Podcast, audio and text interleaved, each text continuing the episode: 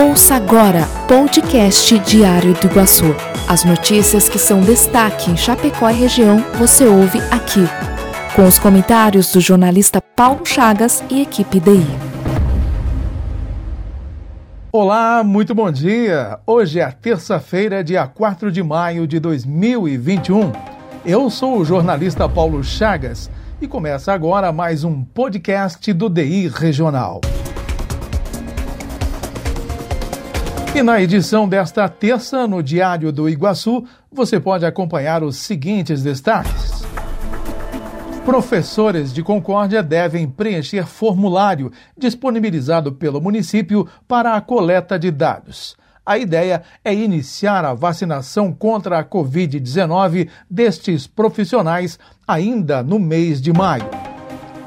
Discussão sobre o assunto ocorreu durante reunião virtual na manhã de ontem, segunda-feira, com mais de 70 pessoas. Na ocasião, foram tratados os trâmites da vacinação dos profissionais da educação no município. Por outro lado, ainda no mês de abril, o secretário de Estado da Educação, Luiz Fernando Vampiro, afirmou que pretende iniciar esta vacinação dos professores contra a Covid-19 no mês de maio, agora. A proposta considera a maior vulnerabilidade dos profissionais que estão atuando nas modalidades de ensino presencial ou mista expostos ao contato com o vírus.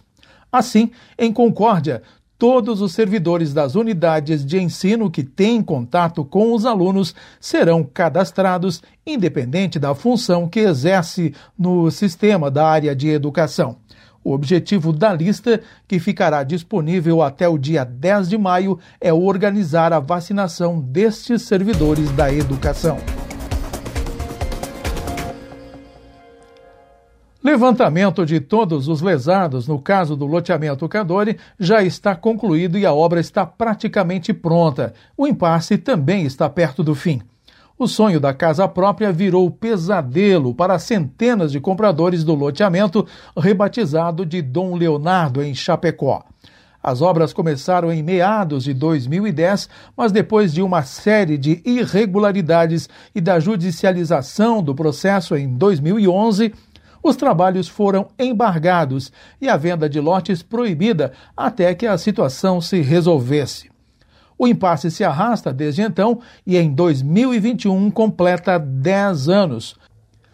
Muitos dos compradores abandonaram o local e outros, poucos, permaneceram morando no loteamento antes distante da cidade, mas que hoje se vê rodeado de bairros, moradias e uma urbanização em uma ótima região de Chapecó e que cresce rapidamente.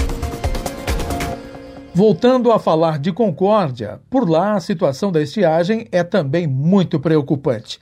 O município teve em abril o mês mais seco desde 2012. A chuva, em abril, ficou muito abaixo do que a previsão do tempo indicava. A precipitação ficou apenas em 4 milímetros, conforme levantamento realizado pelos colegas de reportagem da Rádio Rural tomando por base os dados da estação agrometeorológica da Embrapa Suínos e Aves. O mês que acabou teve apenas 3% da chuva esperada. No assunto político, destaque para a viagem do prefeito João Rodrigues a Brasília, onde manteve vários contatos, entre eles com o ministro Onyx Lorenzoni, e hoje deve conversar com outros ministros. De Brasília, ele falou ao DI Regional, dizendo que ventila uma conversa, inclusive, com o presidente Jair Bolsonaro. Olha, nós tivemos uma agenda intensa em Brasília. É, tivemos com o ministro Onyx Lorenzon, um grande amigo, foi meu colega deputado. Tratamos de vários assuntos, Estou né? tentando marcar uma audiência com o presidente Bolsonaro amanhã ou quarta-feira. E também já estivemos no Ministério da Agricultura e também do Ministério da Infraestrutura. Estamos pleiteando recursos para a agricultura do município, para obras do Elevado da Bandeira e uma série de outros pleitos que estamos formalizando. Mas está muito bem, graças a Deus. O roteiro é muito bom, a receptividade é excepcional, até porque a maioria dos parlamentares da minha época hoje ocupa um cargo de ministros. Então fica muito mais fácil a gente poder tratar dos assuntos pertinentes à cidade de Chapecó. Obrigado, prefeito.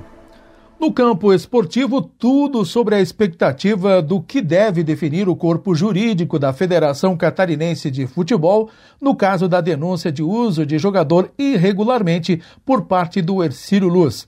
Conforme o resultado, a Chapecoense poderá ser obrigada a disputar novamente a semifinal, desta vez contra o Figueirense. Detalhes também sobre a prorrogação do contrato do goleiro Tiepo da Chapecoense. E eu poderia ampliar a quantidade de informações em nosso podcast.